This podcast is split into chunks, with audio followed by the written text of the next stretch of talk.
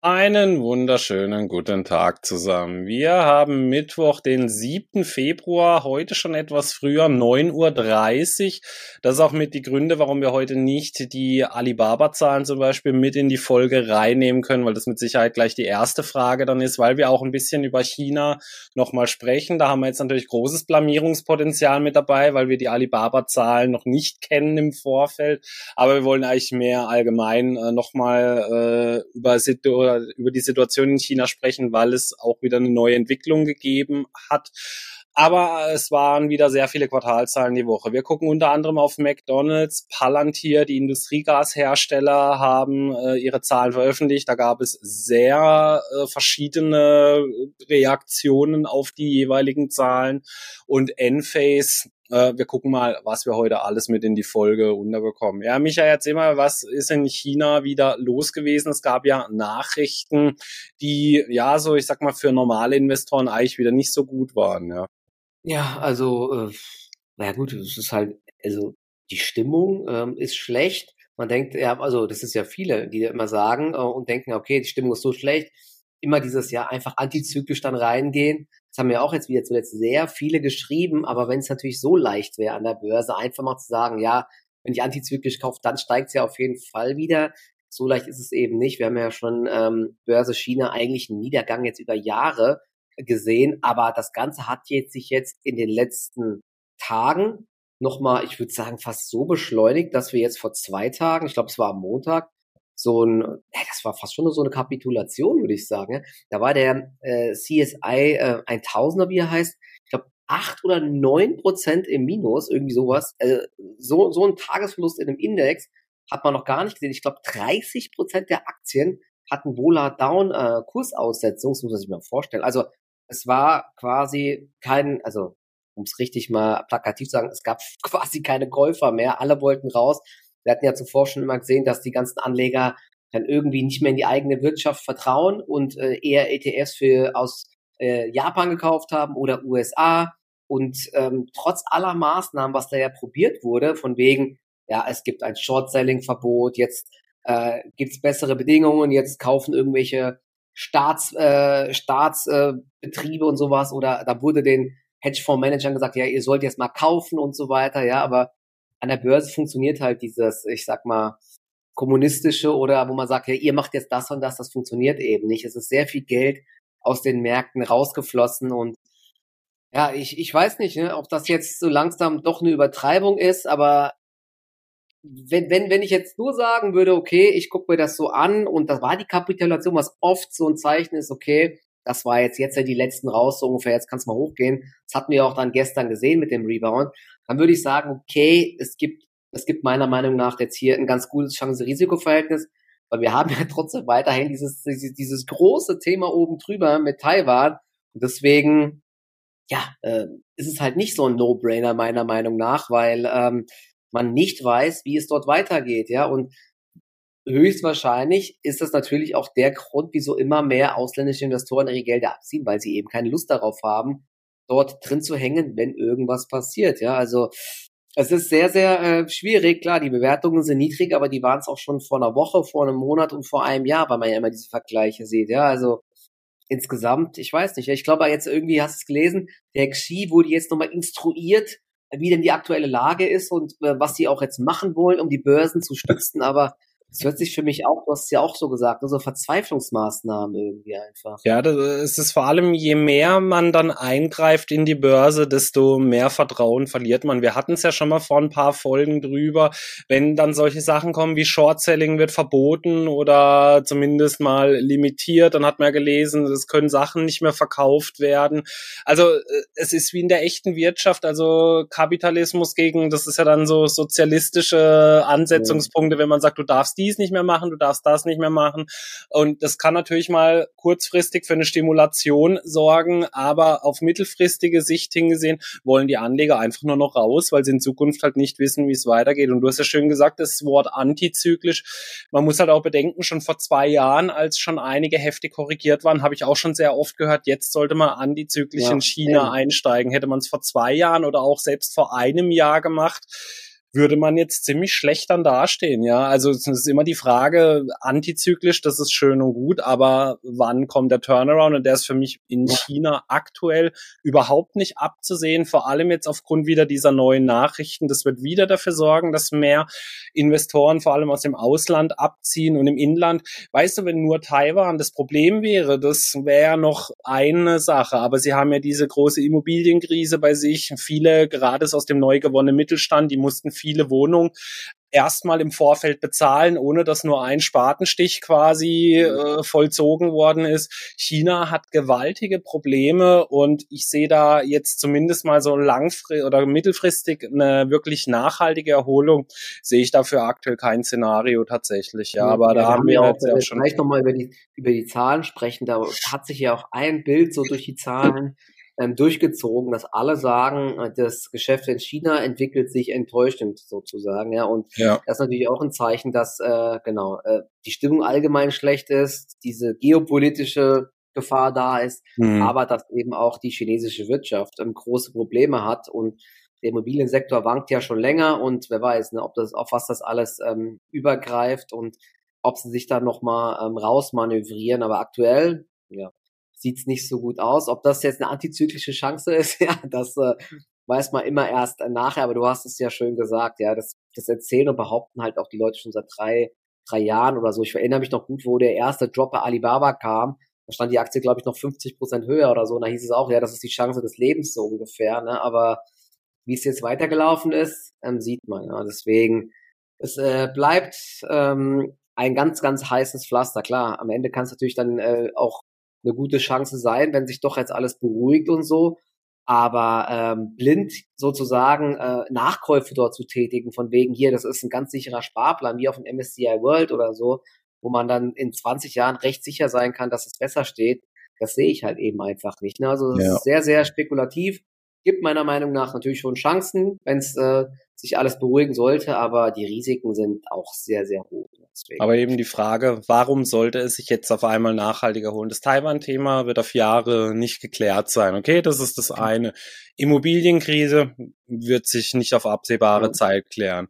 Dann schwindende Einwohnerzahl, dann hohe Jugendarbeitslosigkeit, gerade eben dann auch immer wieder diese ja, Militäreinsätze und so weiter. Also ich sehe da aktuell keine, keinen Grund oder irgendwas, was da jetzt mal in den nächsten ein, zwei Jahren passieren könnte, dass das dann nachhaltig dreht. Ja, Aber es kann wir natürlich trotzdem sein, dass die Börse ja mal dann, ähm, sieht man ja auch bei Aktien, ja, wenn da ganz schlechte Zahlen geliefert werden, kann es trotzdem mal hochgehen, weil es irgendwann halt alles so schlecht ist, dass der letzte Verkauf war. Das ist so, also, aber du hast, du meinst du quasi operativ oder an der an der Gesamtlage, ja, es ist sehr schwierig, dass sich da jetzt auf die Schnelle irgendwas ändert. Ja, eben, also da reden wir jetzt nicht von einem Rebound, ey, ein 20, 30 Prozent Rebound kann definitiv kommen bei China, gar keine Frage, aber das, mir geht's ja drum, um das langfristige Investieren, wenn ich sage, ey, ich will jetzt in Alibaba einsteigen, in Tencent, in JD.com oder auch mal irgendwie so ein China-ETF, ja, auf mhm. viele Jahre hingesehen, ich wüsste, es ist super schwer einzuschätzen, zu sagen, ob es jetzt in fünf Jahren deutlich höher steht als aktuell. Natürlich ist es, äh, BIP wird mit Sicherheit wachsen in China, aber man hat jetzt schon auch festgestellt, dass BIP sagt eben überhaupt nicht dazu aus, ob die Unternehmen oder die Aktienkurse weiter steigen. Deswegen, wir werden es äh, in fünf Jahren dann nochmal hier an selber Ort und Stelle äh, besprechen, ja. dann, äh, ob wir mit der Einschätzung oder ja, wie wir so die Lage äh, überblickt haben, genau. Ja. Ist sonst irgendwas Spektakuläres noch los gewesen, die Woche. Ähm, ich selber so in der langfristigen Buy and Hold Bubble passiert mhm. ja jetzt mhm. nicht so viel. Ich weiß nicht, ist sonst noch irgendwas Spektakuläres passiert, ja, was man erzählen muss? Also man muss ja, man muss ja grundsätzlich sagen, die Märkte halten sich weiter gut. Hey, der DAX ist über 17.000 aktuell immer noch. Also ist jetzt gerade ein bisschen im Minus, aber ist über 17.000, was ja auch sehr erfreulich ist, muss man sagen. Die US-Börsen halten sich weiter sehr stabil obwohl die ähm, Hoffnung auf schnelle Zinssenkungen jetzt erstmal begraben wurde, muss man sagen. Ja, also die äh, Zinssenkung äh, wird es jetzt wahrscheinlich äh, erst irgendwann Mitte des Jahres oder so geben. Auf jeden Fall nicht im März, im Mai, mal schauen. Ähm, und dafür muss man sagen, doch, es hält sich ganz gut. Aber was man jetzt zuletzt ja doch sieht, ähm, so die Marktbreite, die wird immer und immer dünner. Man sagt ja jetzt schon die ganze Zeit nicht mehr Magnificent Seven, sondern nur noch die äh, Magnificent Five oder sogar Four. Ja, es werden immer weniger Aktien, äh, die den Markt oben halten. Und unter anderem ja eine Nvidia, was halt jetzt schon ähm, also ist das mir gestern aufgefallen. Ich habe darüber auch dann kurz ein Reel gemacht auf Instagram. Ähm, wenn man sich da mal jetzt anschaut, ähm, vor, also bevor die US-Börsen aufmachen, also vor 15.30 Uhr, wo, was da so die größten äh, Aktien sind mit den größten Umsätzen. Das erinnert mich so ein bisschen wieder an diesen Meme-Hype, wo dann GameStop mit 50 Millionen Umsatz am Start war. Da waren halt gestern Nvidia wieder ganz oben mit riesigen Umsätzen. Okay, da sage ich noch Nvidia, okay, es ist eines der größten Unternehmen, ist halt bekannt. Aber dann kommt so an zweiter Stelle Super Microcomputer, ja. Also die Aktie kannte ja wahrscheinlich vor drei Monaten noch kein Mensch. Und ich weiß nicht, hast du dir mal den Kurs angeschaut? Der geht so parabolisch mittlerweile. Der kippt fast schon nach hinten unter. So eine krasse Fahnenstange ist das. Und das ist für mich jetzt auch schon wieder echt so ein Warnzeichen. Also ich stelle mir das halt so vor, die ersten Leute haben die Aktie im Depot, dann wurde ja auch in diversen Börsenbriefen darüber geschrieben, ne? dann kommen wieder ein paar mehr Anleger rein, mehr Anleger rein und dann kriegt das natürlich so nach und nach in immer größere Masse mit.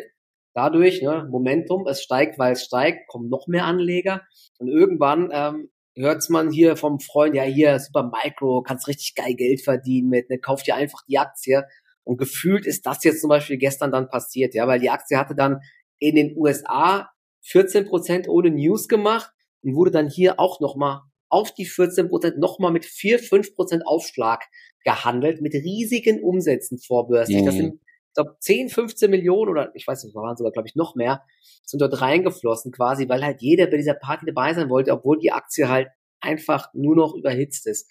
Die hatten natürlich extrem gute Zahlen und so weiter und einen sehr guten Ausblick.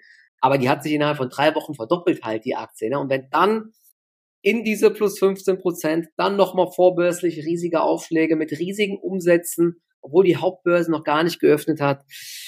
Puh, ja, also das ist dann schon so ein Zeichen von äh, massiver Gier einfach, ja. Und da sollte man immer mal schauen, ähm, ob man da nicht äh, so der Letzte ist. So, wie heißt es schön, den Letzten beißen die Hunde und da muss man halt wirklich aufpassen. Ist ein cooles Unternehmen und so, aber hey, es gibt auch noch morgen die Aktie und da in so einen Hype einzusteigen, ist halt sehr, sehr äh, häufig ähm, dann sehr gefährlich. Ja, und gestern ist die Aktie dann noch ins Minus gedreht, nachdem sie so im Plus war. Also ist halt echt dann, da muss man echt aufpassen, dass man da nicht so ein bisschen von seinen Gefühlen überrannt wird und irgendwie so denkt, ah, nein, jetzt will ich auch dabei sein. Alle, das ist ja so, so, das nervt viele Leute auch, ne? mich auch. Alle verdienen neben dir Geld, nur ich nicht. Jetzt muss ich auch rein. So, ja? Das ist halt, das ist dann meistens, ähm, weil man es natürlich, wenn man nicht voll am Markt dabei ist, du erfährst es halt auch als einer der letzten, ja. Also wenn du jetzt nicht hier die Börse verfolgst jeden Tag, Super Microcomputer kennt ja kein Mensch so, ne? Wenn du das halt von irgendeinem Freund und Family erfährst, dass das der neue Shit ist, die Wahrscheinlichkeit, dass du da zu spät dran bist, ist halt sehr hoch. Ja. Aber ja, das sieht man, aber man kann ja aktuell auch mit dem DAX Geld verdienen. Ich weiß gar nicht, warum du immer so auf den DAX schimpfst oder so. Ja, ja. ich habe schon immer gesagt, das ist ein Top-Index, da kann man auch gut Geld verdienen, aber oh. äh, ja, auf mich willst du ja nicht hören, deswegen. Äh, Hater. Die Hater. Äh, ja, äh, ja, wir können doch mal ja, kurz sagen, deine Predictions, aber zum DAX hast du keine Prediction gesagt, ne? Leider. Ähm, ja, gesagt, nee, zum Glück nicht. Ich wollte nämlich eine ziemlich steile äh, machen. Äh, es ist gut, dass ich die aktuell noch nicht gemacht habe. Die kommt dann mal ein bisschen später dann, ja. Okay. Aber ich habe eine ziemlich coole Prediction mal. Wäre aber nicht für dieses Jahr gewesen tatsächlich, ja. Okay. Aber ansonsten also. sieht's ja mit den Predictions gar nicht so schlecht aus. Ich habe nämlich gestern gelesen, dass Kiagen äh, ja eine Übernahme bevorstehen könnte. Äh, man ah. hat es irgendwie munkeln hören, dass irgendwo bei einem Kreditinstitut oder so hat es wohl Rückfragen gegeben von einem Unternehmen. Also äh, könnte auf jeden Fall, jetzt muss es nur noch Thermo Fischer sein. Es ist wohl, glaube ich, irgendwie noch ein französisches Unternehmen oder irgendwie eins, was französisch klingt, steht noch im äh, Raum. Also das wäre natürlich on point direkt im Februar dann die Ankündigung, äh, weil ich ja gesagt habe, dass ich glaube, dass die übernommen werden. Aber Insider hier, gell? Hast du bestimmt äh, hier, naja. Ja, ja. Ne, der größte Insider war mein Vater. Ich weiß gar nicht, was mitbekommen Mein Vater hat am letzten Freitag Morphosis-Aktien gekauft. Ah. Und am Montag äh, ist dann klar geworden, am Montag sind sie über 50 Prozent nach oben gegangen. Und das haben wir noch in meinem Livestream dann geklärt, weil er mir während meinem Livestream eine Nachricht geschickt hat, was er jetzt damit machen soll, ob er sie verkaufen soll oder nicht. Und er hat er gesagt, äh, hau gleich raus. Ja, weil es war, stand ja zur Debatte, man wusste am Montag noch nicht genau. Äh, es hieß, dass zwei Unternehmen sogar da im Bieterkrieg irgendwie drin sind, Novartis und noch ein anderes und dann ist die Aktie auf, äh, ich glaube, irgendwie aus der 40er Region auf über 62 hochgegangen ja. und er hat gesagt, verkauft dann ja das auf die letzten paar Euro nachher, ähm, weil es wäre nicht das erste Mal, dass rauskommt, dass es gar nicht äh, der Fall ist, dass es gar keine Übernahme ist gibt. Sicher, genau. Ja, und dann sicher. hast du auf fünf oder zehn Prozent noch gewartet, ja, und hast dann dafür aber über 50 Prozent rediert. Also ich glaube, ich glaube, er war bei 58 Prozent plus oder so. Äh, jetzt nur so ungefähr grob beim Ding äh, schauen, ja, also, also äh, super lustig. Jetzt nächstes Mal Bescheid, gell, äh, im Podcast, wenn der Vater die nächste Aktie kauft. Genau, ja. Aber er hat selber gesagt, leider viel zu kleine Position, weil ja, der macht es nur ein bisschen just for fun da auf ja. jeden Fall, genau. Aber ah, ja. ähnlich stark nach den Zahlen hat Palantir reagiert, ja, auch eine meiner absoluten Lieblingsaktien. Äh, ich weiß, im Podcast sollte ich das eigentlich nicht so sagen, da kann man dann nicht erkennen, wenn man mal so Gänsefüßchen oder so dann macht, ja. Also ihr wisst, ich habe äh, sehr oft auf Palantir äh, geschumpft beziehungsweise gewarnt, sagen wir es mal eher so. Äh, ich muss sagen, die Zahlen an sich sind eigentlich sehr gut gewesen. Es gab aber auch so ein paar Punkte, die mir nicht gefallen haben. Also ihr merkt also auch, wenn ich über eine Aktie regelmäßig nicht so positiv rede, wenn die Zahlen positiv sind, dann habe ich da überhaupt kein Problem äh, damit, es zu sagen. Mein größtes Problem mit Palantir sind ohnehin nicht so die Zahlen, sondern das Management. Aber jetzt das letzte Quartal ist wirklich richtig gut gewesen. Man hatte 20 mhm. Prozent Umsatzwachstum von knapp 500 auf 600 Millionen äh, Dollar. Und vor allem, was sehr positiv war, sie sind deutlich profitabler nochmal geworden. Ich weiß, da sagen jetzt die bösen Zungen, äh, es ist auch schwierig, dass sie noch unprofitabler werden, aber äh, sie sind auch margentechnisch, äh, haben sie sich gut entwickelt, denn die Cost of Revenue, die ist nur um, was ist das überschlagen, drei Prozent oder so gewachsen von 104 auf 108 Millionen.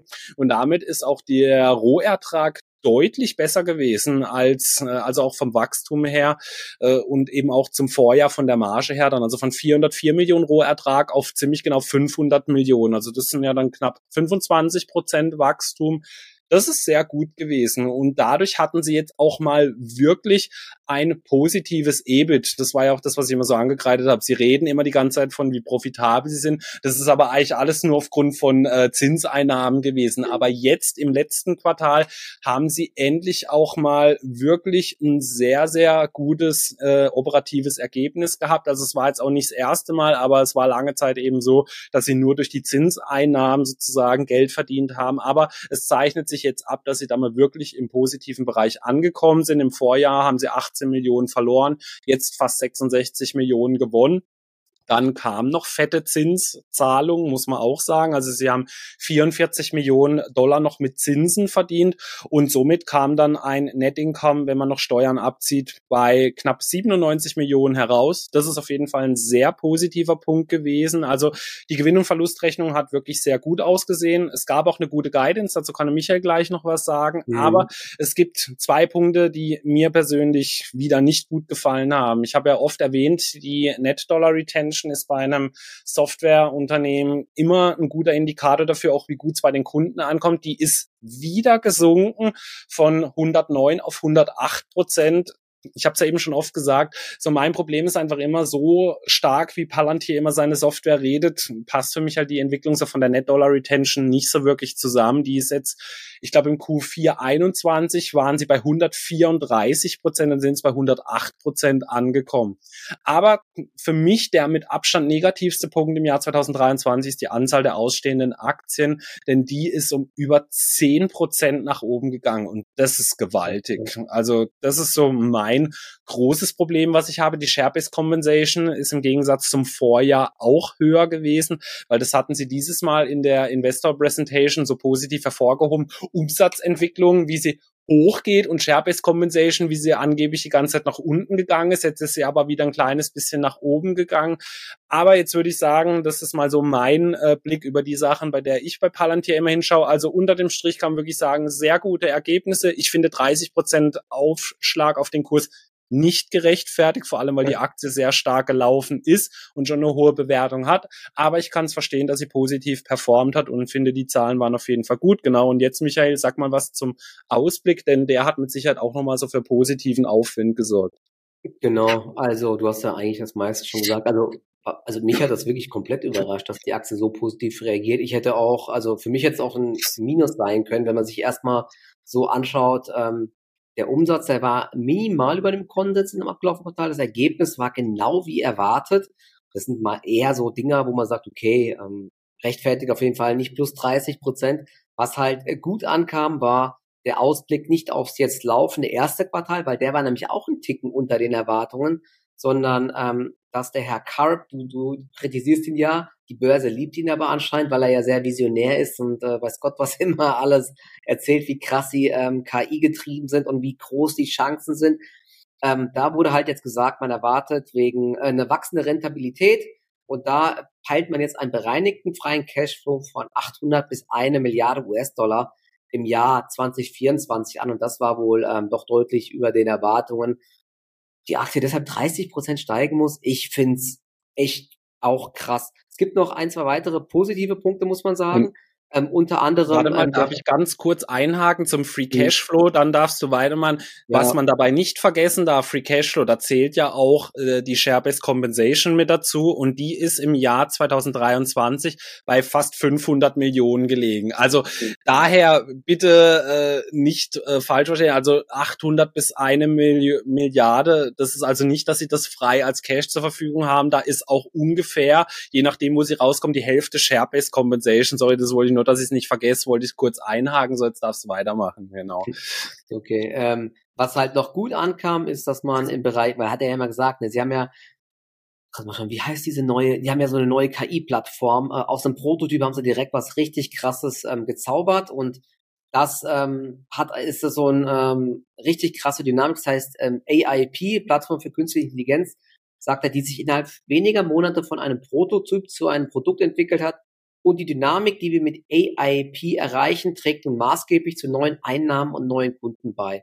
Die Nachfrage nach großen Sprachmodellen von kommerziellen Institutionen in den Vereinigten Staaten ist weiterhin ungebrochen. Also sie sind vor allen Dingen auch, das ist schon gut, ähm, dass man äh, bei nicht bei den äh, Behörden, also bei den Staats, äh, bei den Staaten und so weiter stark gewachsen sondern jetzt auch in der freien Wirtschaft im Bereich Commercial Dort hat man in den USA um 70 Prozent zugelegt. Ja, und das ist natürlich schon stark und ähm, das liegt anscheinend an, auch an dieser an neuen Plattform. Das ist ähm, ja äh, insgesamt natürlich sehr, sehr gut. Und ähm, was halt auffällig ist, ähm, ich weiß nicht, hast du das mal gesehen, die ganzen, also wahrscheinlich nicht die Analysten, die meisten sind gar nicht so optimistisch für Palantir. Die sagen halt alle, ja, ähm, ganz spannendes Unternehmen, aber viel zu teuer so ungefähr. Mhm. Die haben jetzt halt teilweise, nachdem jetzt die Zahlen raus waren, ihre ganz negative Stimmung aufgegeben, also von Cell dann teilweise auf neutral ähm, aufgestuft, ja, äh, auch wieder völlig sinnlos natürlich.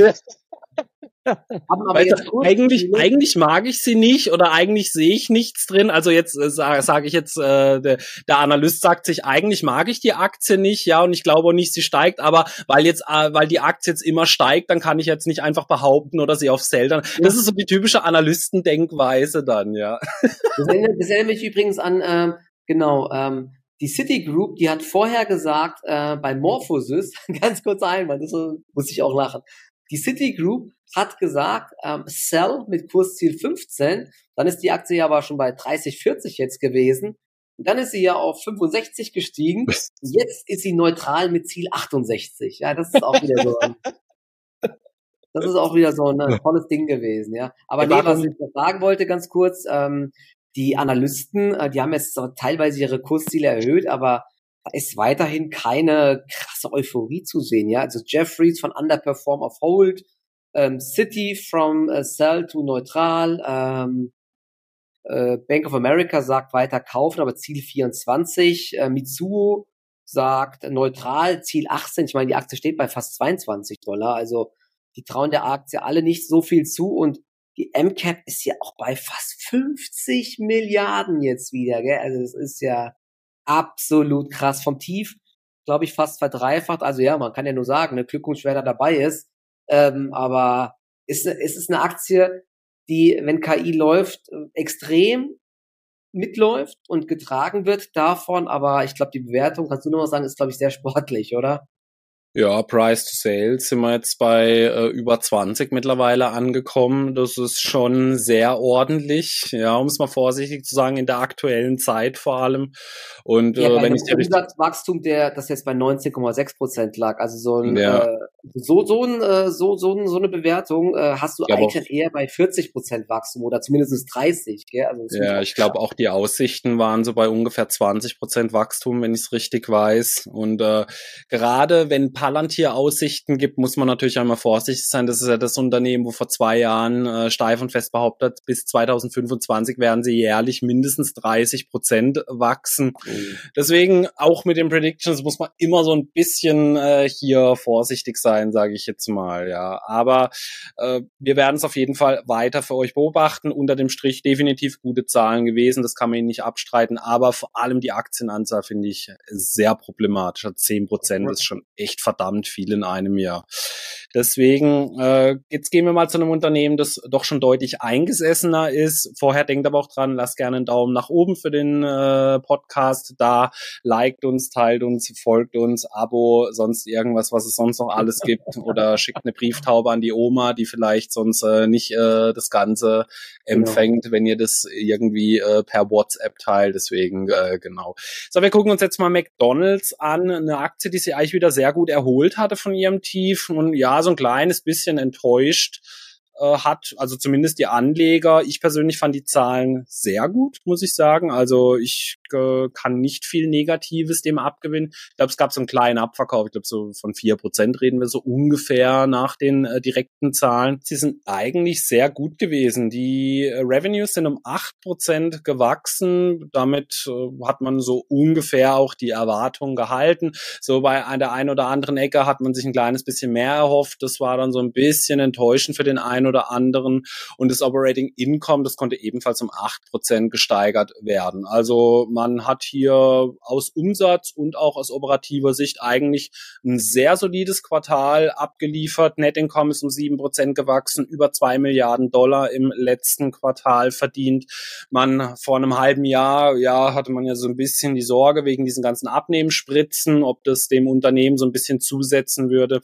Aber wir hatten es ja schon damals eigentlich gesagt, also dass wir da nicht irgendwie so das ganz große Problem drin sehen. Das ist eben oft wie so ein Hype. Ich habe es ja so ein bisschen mit JetGPT verglichen. Da haben ja auch schon einige gemeint, sie müssten Google-Suchmaschine totreden. Also das ist für mich so ein ähnliches Thema gewesen, sage ich jetzt mal. Ja, auch die Aussichten von McDonald's sind eigentlich sehr gut gewesen. Man rechnet mit mindestens sechs Prozent Wachstum im aktuellen Jahr. Ich glaube, viele wären froh, äh, sie könnten solche Aussichten geben und vor allem da auch die letzten Quartale eigentlich sehr gut waren. Also man ist auch eigentlich schon aktuell auf einem recht sportlichen Niveau und dann noch weiter zu wachsen, muss ich sagen, also ich persönlich äh, fand die Zahlen wirklich sehr, sehr gut, sehr solide, können sich die Anleger drüber freuen. Äh, ich weiß gar nicht, ich muss jetzt nochmal, hast du McDonalds im Depot? Ich weiß es gar ja. nicht mehr.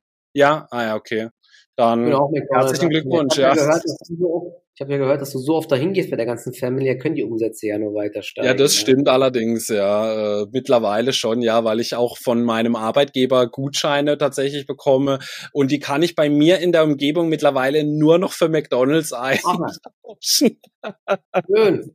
Aber die Arbeitgeber ja. sorgt für sorgt für gesunde für die für gesunde Familien. Genau, nee, das sind diese, die heißen Eden Red, diese Gutscheine. Die kannst ja. du zum Beispiel auch in Rewe machen, aber bei mir ist kein Rewe in der Nähe. Also die, wenn du in der Stadt wohnst, kannst du die in super vielen Restaurants und so eintauschen. Aber ich wohne ja sehr sehr ländlich und bei mir ist halt ein McDonald's in der Nähe und dort kann ich die halt tatsächlich eintauschen dann ja. Aber man kann ein Stückchen weiter in einen ansässigen Edeka fahren, da können die sie jetzt auch eintauschen. Ja, aber äh, genau also McDonald's äh, wirklich eine beeindruckende Entwicklung und haben sich auch sehr gut von ihrem Tief wieder erholt, ja. Genau, ich kann noch ein, zwei Sachen äh, habe ich jetzt auch noch, genau, also Umsatz war, du hast gesagt, ne, also da haben ein paar Leute ein bisschen mehr erwartet, der war ein Touch unter den Erwartungen, das Ergebnis war aber sogar besser als erwartet. Was aber auffällt, ich habe mir gerade eben nochmal angeschaut, um, so global, USA und international ist jeweils knapp über vier Prozent gewachsen.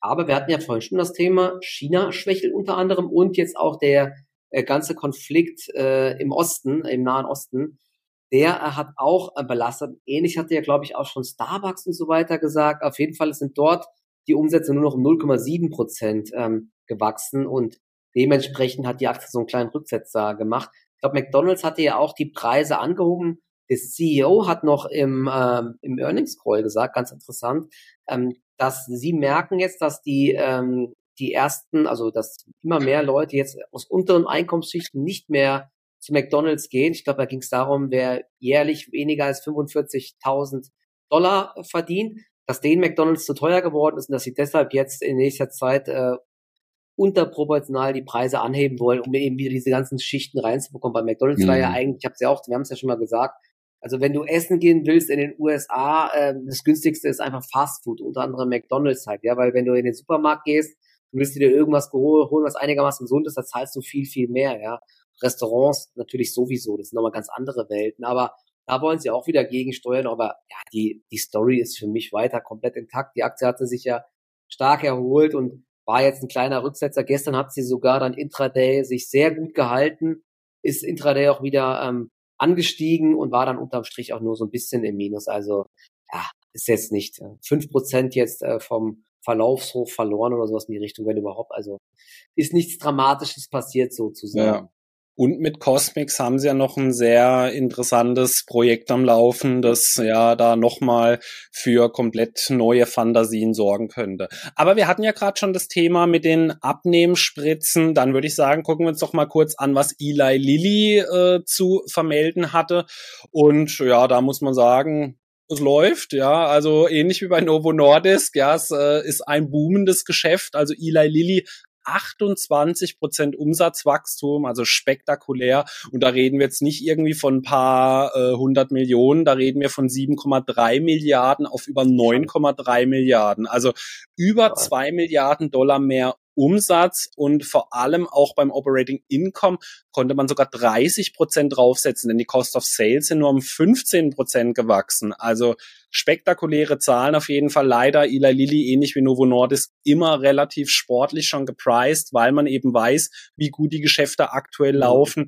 Aber Glückwunsch an alle, die da jetzt schon ein bisschen länger mit dabei sind. Das Net Income konnte um 13 Prozent ja. zulegen. Äh, man hatte nämlich ein bisschen eine höhere äh, Steuerbelastung äh, im Gegensatz zum Vorjahr. Also Operating Income plus 30 Prozent. Das ist natürlich ein absolutes Brett. Also es gibt kaum, es gibt ja kaum einen High Grower, der aktuell so stark wächst, oder? Ja. Also 30 Prozent. Ja, alles, ja, das ist alles jetzt dieser Boost durch die Abnehmenspritzen. Ne? Das hast du bei Novo Nordisk auch äh, gesehen. Interessanterweise, ich, also ich habe die Zahlen mir jetzt gar nicht angeschaut. Ähm, leider habe ich bin ich auch weder bei Novo Nordisk noch bei Ila Lilly dabei. Sehr ärgerlich, muss man sagen. Aber die ja. Zahlen gestern, ne, die hat mit sehr starkem Plus eröffnet, wurden dann aber abverkauft. Haben wahrscheinlich schon viele im Vorfeld gekauft. Die Aktie war auch im Vorfeld auf dem Allzeithoch. Und ja, äh, die ist auch sehr weit entfernt von der 200-Tageslinie mittlerweile, was halt auch zeigt, was für einen steilen Anstieg die Aktie die geht, halt die auch geht auch schon ja. bald rückwärts. Das hat sich jetzt ähm, seit März 2023 weit mehr als verdoppelt für so einen Konzern halt. Ne? Das ist ja, ich weiß nicht, wie viel, wie viel sind, sind die jetzt nicht im Trillion Dollar Club mittlerweile auch oder knapp davor? Nein, nee, so groß sind die noch nicht. Nee, nee. nee. Oder ist das Novo Nordisk, die das bald sollen? Ich gucke gerade nochmal, Eli Lilly. MCAP, dann ist es aber Novo also so, also so gewaltig. 670 Milliarden haben sie. Naja, fehlt noch ein bisschen was. Ja? Aber 670 ja, Milliarden. hat 670 Milliarden Market Cap? Ist ja, sicher? Also, ich gucke gerade nochmal hier bei Yahoo. Das kann ich mir nicht vorstellen. Doch, 670, ja. Das ist Und ja Novo Wahnsinn, Nordisk, tatsächlich. Krass. Novo Nordisk hat 524. Ja, ist schon krass, ja. Boah, da hätte ich mich jetzt aber krass verschätzt. Also wenn du mich jetzt gefragt hättest, äh, was haben die für ein Market Cap, äh, ja gut, jetzt blamier ich mich, aber wisst, ich mache gerne mal sehr, also ich hätte jetzt 150 Milliarden gedacht vielleicht oder so. Also, dass sie so groß sind, das ist ja Wahnsinn, ja. ja also das Krass. ist schon brutal, ne? Also Glückwunsch, wer da dabei ist. Und jetzt haben wir ja. noch, weil das wird bei mir auch oft äh, gefragt, wir gehen noch mal ganz kurz zu den Gasen rüber. Äh, nicht zu den Gasen, die man selbst manchmal entfleucht, sondern zu den Industriegasen. Zu den Methangasen, ja, genau. Ich wollte ja. noch was zu Air Products sagen. Na, das ist natürlich wieder so ein ganz ja. schönes Beispiel dafür. Ähm, der Reflex, äh, eine Aktie ist stark gefallen oder ähm, äh, ist das eine Kaufchance? Ich glaube, der Ausblick war ähm, enttäuschend und die Aktie ist ordentlich abgestürzt. Ähm, vor allem enttäuschend sind auch tatsächlich schon die aktuellen Ergebnisse gewesen. Da hat man sich vor allem bei Umsatz und Gewinn deutlich mehr erwartet. Man hatte nämlich 3,2 Milliarden Gewinn vermeldet und man hat mit 3,2 Milliarden gerechnet. Und das ist ein deutlicher Rückgang zum Vorjahr gewesen. Da war man ungefähr bei diesen 3,2 Milliarden. Und damit hat man doch einige sehr negativ überrascht. Man konnte ein kleines Gewinnwachstum vermelden von 572 Millionen auf 609 Millionen. Aber das große Problem aktuell, was Air Products gegenüber den anderen Industriegasherstellern, also gibt es eigentlich nur noch zu, also drei, es gibt drei nennenswerte, die beiden größten sind Air Liquide und äh, Linde. Dann gibt es noch Nippon Sanso, die sind aber so ein bisschen mehr im asiatischen Raum dann äh, zu Hause. Was man aber sagen muss, dass Air Products mit Abstand die schwierigste Bilanz von den drei hat. Sie haben schon eine deutlich höhere Verschuldung als die anderen beiden und man erwartet, dass sie in diesem Geschäftsjahr und im nächsten Geschäftsjahr äh, also mindestens einen negativen Free Cashflow, also mindestens, ne, jetzt muss ich es anders sagen, man erwartet, dass sie dieses Jahr äh, mindestens eine Milliarde negativen Free Cashflow haben werden und im Jahr darauf, also 2025, maximal so das Break-Even im Free Cashflow schaffen. Zusätzlich kommt jetzt aber Sie schütten über 1,5 Milliarden Dollar an Dividenden aus. Sie haben eine sehr lange Historie, die werden Sie mit Sicherheit nicht so einfach aufgeben wollen. Also das bedeutet für mich jetzt im Umkehrschluss, dass Sie alleine durch die eine Milliarde, sagen wir mal eine Milliarde negativen Free Cashflow und zweimal wir bleiben jetzt einfach mal bei 1,5 Milliarden Ausschüttung, mindestens 4 Milliarden neue Schulden draufkommen werden und da ist sonst nichts anderes mit dabei.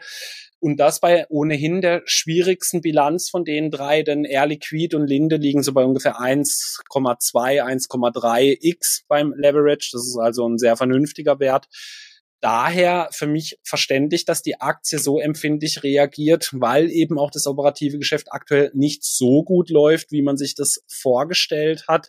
Da sieht man eben, es sind zwar sehr ähnliche Unternehmen, aber teilweise eben durch die Bilanz halt doch wieder eine ganz andere Stellung. Air Products hat tatsächlich auch mit den größten Anteil an China von den dreien. Das ist ja, für mich auch tatsächlich ein bisschen Überraschung gewesen.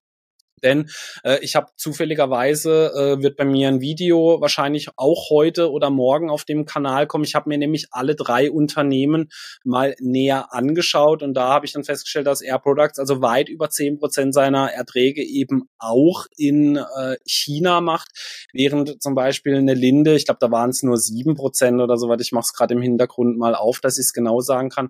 Air Products 16 Prozent in China, während jetzt zum Beispiel eine Linde Ende hier nur acht Prozent dann hat. Also auch das könnte noch so ein kleines Thema sein, das damit eine Rolle spielt. Aber für mich das größte Problem bei Air Products, das dann eben auch dafür gesorgt hat, dass sie unter Druck geraten sind, ist eben die Bilanz, denn die Linde-Zahlen, da kann man auf jeden Fall sagen, die sind teilweise sehr ähnlich gewesen. Also man hatte bei den äh, Umsätzen, äh, man hatte moderates Wachstum, sage ich jetzt mal, beim äh, Ergebnis, also unter dem Strich hat man eine deutlich bessere Performance nochmal abgegeben und auch die Aussichten sind weiter sehr gut gewesen. Also Linde, äh, die Sales, die sind von äh, 7,9 Milliarden auf 8,3 Milliarden angewachsen. Man hat dann eben vor allem so bei den Abschreibungen und so äh, den gleichen Wert wie im Vorjahr. Deswegen ist das Operating Profit deutlich nach oben gegangen, also deutlich im zweistelligen Bereich. Und unter dem Strich das Net Income lag bei 1,54 Milliarden Dollar. Im Vorjahr war man nur bei 1, 1,32 Milliarden Dollar. Daher kann man sagen, also bei Linde ging es, glaube ich, im Aftermarkt, ich glaube, vier Prozent nach oben, während Air Products ja doch schon einen äh, signifikanten Drop dann äh, verkraften musste. Und das, obwohl die Aktie ohnehin schon mit Abstand am schlechtesten von den Industriegaswerten der letzten, also in den letzten Jahre sogar war, ja. Ja, also da muss man sich mal nur jetzt, ich habe nämlich gerade mal so den äh, Chart aufgemacht. Linde, also ich bin bei Linde ähm, selbst auch äh, investiert im Langfristdepot und wer sich den Chart mal langfristig anschaut, das geht ja wie an der Schnur gezogen nach oben. Also ja, das ist absolut, ja. krasser Chart einfach, ja. wirklich. Das ist selten so etwas gesehen, also so ein ja. stabiles Unternehmen. Also in den letzten drei Jahren ist Linde um 61 Prozent gestiegen, Air Products um 14 Prozent gefallen. Klar, ähm, kann man äh, kann man vielleicht immer mal denken, okay, vielleicht ist es äh, übertrieben, aber es liegt halt eben an der operativen Entwicklung ja, von einem Jahr ist Linde fast 30 Prozent hoch und Air Products eben 22 Prozent nach unten. Also da sieht man halt schon, in Anführungszeichen, wie der Hase läuft. Und ich habe gerade noch mal, ich gucke gerade noch mal, ich habe nämlich die ähm, ein paar Details mhm. nochmal offen von ähm zu dem Thema noch habe ich noch was Interessantes, weil ich mir das ja gerade angeschaut habe, weil du gesagt hast, der Chart ist wie in der Schnur gezogen nach oben und da würden jetzt viele mal, oh okay, dann ist die Bewertung jetzt aber immer weiter nach oben gegangen. Mhm. Fun Fact dazu aber, die Bewertung, die ist in den letzten drei Jahren immer weiter gesunken. Im Jahr 2021 hatte Linde noch ein Price Earnings von über 50, also weit über 50. Aktuell sind sie bei 34, also ist nicht günstig günstig, ja, aber äh, von weit über 50, also da reden wir teilweise sogar, waren sie sogar bei der 60, wenn ich es richtig im Chart sehe, auf 35 und äh, Enterprise Value to EBIT ist im Jahr 2021, am Anfang des Jahres lagen wir bei fast 40 hier und jetzt bei 27. Also da sieht mhm. man eben auch, also ein Unternehmen kann auch mit einem guten Kursverlauf in die Bewertung trotzdem reinwachsen, weil sie ja. eben noch sich sehr viel besser entwickelt haben als der Kurs von prozentualen Sicht hingesehen und aber trotzdem dann dadurch Bewertung abgebaut haben, ja. Ja, genau. Also ähm, und ähm, Nochmal ganz kurz zu Air Product jetzt. Ähm, du hast ja schon einige Sachen gesagt. Ne? Also man hat im abgelaufenen Quartal die Erwartungen verfehlt. Ähm, drei Milliarden hat man erreicht, 3,2 Milliarden waren die Erwartungen und das krasse ist, sechs Prozent äh, zurückgegangen gegenüber dem Vorjahr. Also man schrumpft und das ist natürlich nicht schön. Und was natürlich überhaupt nicht gut ankam, war der Ausblick für 2024. Deswegen ist die Aktie, glaube ich, auch so stark ähm, gefallen. Ähm, 12,20 Dollar bis 12,50 Dollar. Da lagen die Erwartungen fast bei 13 Dollar. Also ähm, das ist äh, auch schon eine ordentliche Verfehlung und da wäre für mich jetzt auch weiterhin ganz klar ähm, Linde. Also wenn ich jetzt neu entscheiden müsste, würde ich wieder Linde kaufen und nicht Air Product, mhm. weil es zumal sowohl operativ dort weiter viel besser läuft. Du hast ja gerade schon ein paar Sachen gesagt. Also die Guidance bei Linde zum Beispiel sieht ähm, beim Ergebnis pro Aktie acht bis elf Prozent Wachstum und man ist auch im ähm, letzten Quartal ja ähm, bei den Umsätzen um fünf Prozent gewachsen. Also da sieht's äh, viel, viel besser aus, muss man sagen. Ja, also Kurs besser, operative Entwicklung besser, Aussichten besser die Bewertung ist wahrscheinlich höher, aber das ist natürlich klar, ja, weil wenn ein Unternehmen wächst und seine Ergebnisse steigert, dann ist das höher bewertet, wie wenn ein Unternehmen struggelt, sozusagen. Ja. Man also, muss aber sagen, zum Beispiel das EV to EBIT, da sind die gar nicht so weit auseinander. Da ist Air Products bei 23, Lindes bei 27. Und bis vor ein paar Wochen war Air Products sogar hier das höchstbewertetste Industriegasunternehmen von den drei großen, ja. Krass, okay, aber was würdest du jetzt sagen, weil du bist ja jetzt von Linde auch überzeugt, vermute ich jetzt mal, wenn du sie im Depot hast, ja, also auch vom Sektor wahrscheinlich. Und wenn du jetzt dann so ein Unternehmen hast, wo jetzt gerade so am struggeln dann auch ist wie Air Products. Also jetzt natürlich nicht, dass es ein Thema wäre, dass du Linde da umschichtest oder so, aber vielleicht auch so aus Trading-Sicht würdest du jetzt sagen, weil viele haben mich auch am Montag gefragt, hey, ist das jetzt eine Einstiegschance oder so? Mhm. Würdest du jetzt sagen, da könnte jetzt kurzfristig ähm, auch mal wieder ein Turnaround anstehen? Weil ich meine, wenn wir ehrlich sind, der Industriegasbereich, der ist ein absolutes Brett. Also der ist ja. so zukunftssicher, da, da, da, da kann keine neue Konkurrenz kommen. Also ich, ich sehe da jetzt irgendwie nicht ein Startup und sagen, ja, wir bauen jetzt neue Industriegas Fabriken oder ja. sonst irgendwas dann auf. Wie würdest du die Lage einschätzen, mal so aus kurzfristiger Sicht bei so einer Air Products? Also ich, wie gesagt, ich kenne das Unternehmen gar nicht. Ich habe es mir gerade erst mal angeschaut. Die sind jetzt am Tief von 2022. Vielleicht hält das, ja. Wenn die natürlich jetzt eine höhere China-Abhängigkeit haben und äh, es sich dort nicht verbessert, sondern sogar weiter verschlechtert, dann könnte die Aktie auch ähm, durchrutschen. Also es ist halt insgesamt immer sehr, 16 also Prozent ist halt die Frage, ist das schon. Das ist aber insgesamt immer so das Problem, ja. Wenn, wenn ein mhm. Unternehmen einen, einen, einen Jahresausblick halt raushaut, der deutlich unter Konsens ist, dann ist es sehr unwahrscheinlich, dass die Aktie daraufhin dann äh, stark steigt, ja, weil mhm.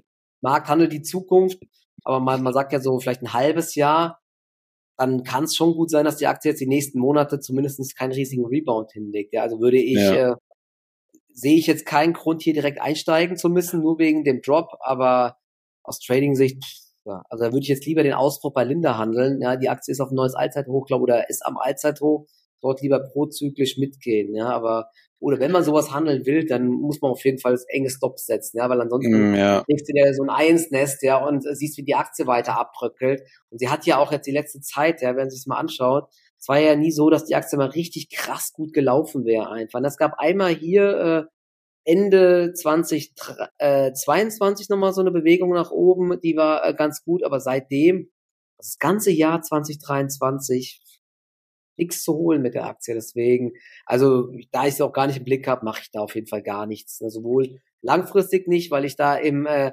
Gasesektor gut äh, mit Linde bedient bin und dann finde ich ansonsten eher Liquid auf glaube ich deutlich besser als auch aus Trading-Sicht, weil ich die Aktie nicht kenne und ja, sie ist am ja. Tief seit 2022. Sie hat auf jeden Fall gestern anscheinend ähm, so ein bisschen einen kleinen Turnaround dann hingelegt, könnte halten die Marke, aber ey, keine Ahnung. Nicht. Ja, ja, das, dann müssen wir halt doch auf das Unternehmen warten, dass die Guidance 50 Prozent erhöht und die Aktie aber 30 Prozent runtergeht. Dann haben wir da ein besseres Szenario genau. bei sowas dann. Schön, ja. ja. Man kennt's, ja. Deswegen, äh, wir werden weiter auf jeden Fall das Ganze verfolgen. Wie gesagt, bei mir auf dem Kanal kommt eine komplette Gegenüberstellung. Äh, da, wenn ihr euch dafür interessiert, könnt ihr euch auch das gerne mal anschauen.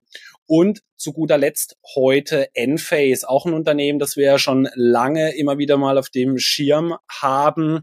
Äh, ich würde sagen, Michael, du bist ja so der Enphase-Experte bei uns. Also ich habe die Zahlen auch, da gucken wir auch gleich nochmal drauf. Aber sag mal, die Aktie hat ja so, ja, Jubelsprünge gemacht. Ich glaube, ich habe irgendwo gelesen, zehn Prozent oder so ging es mal direkt nach der Veröffentlichung hoch. Und das, obwohl ja. der Umsatz sich mehr als halbiert hatte. Erzähl uns mal, wie passt das zusammen, ja?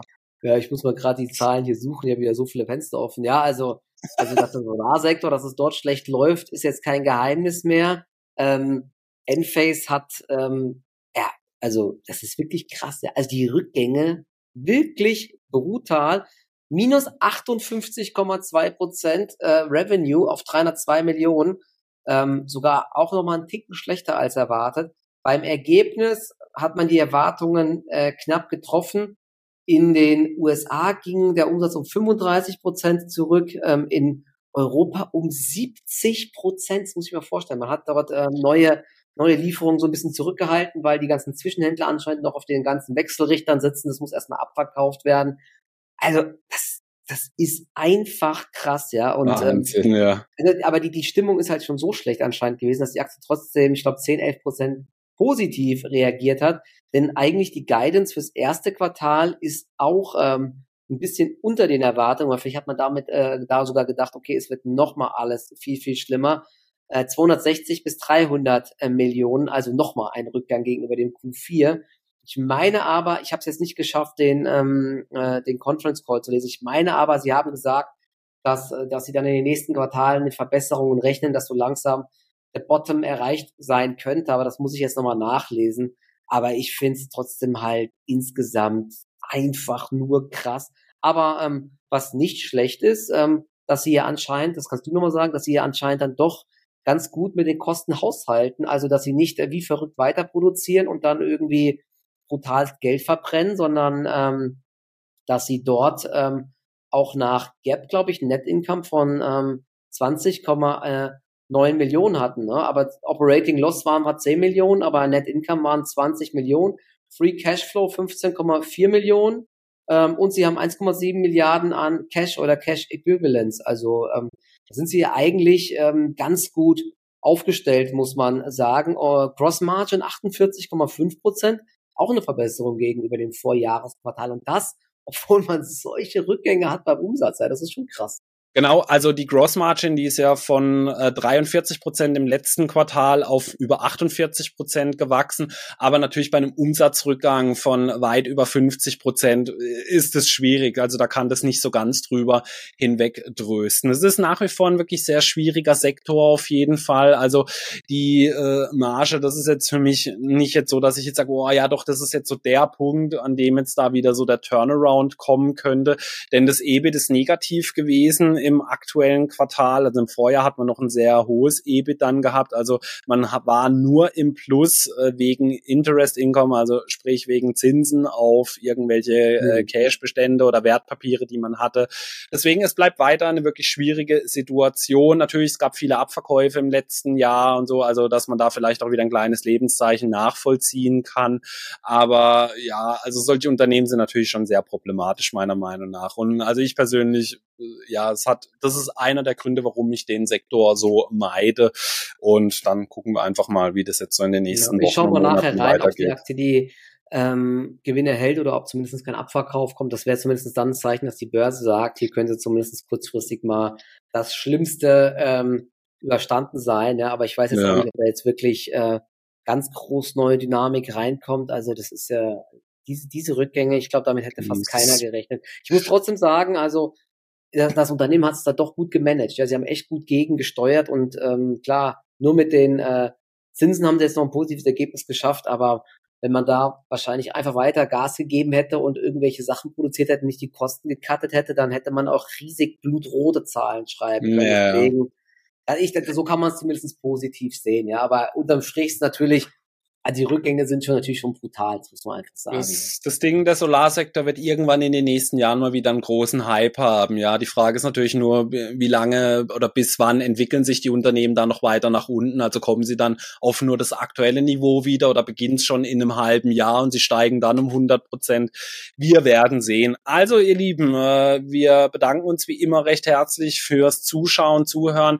Äh, die PayPal-Zahlen werden erst in der nächsten Folge kommen. Wir werden keinen Livestream Livestream die Woche äh, darüber abhalten, weil wir leider beide verhindert sind. Deswegen geht es nicht. Ich hoffe, ihr seht es uns nach.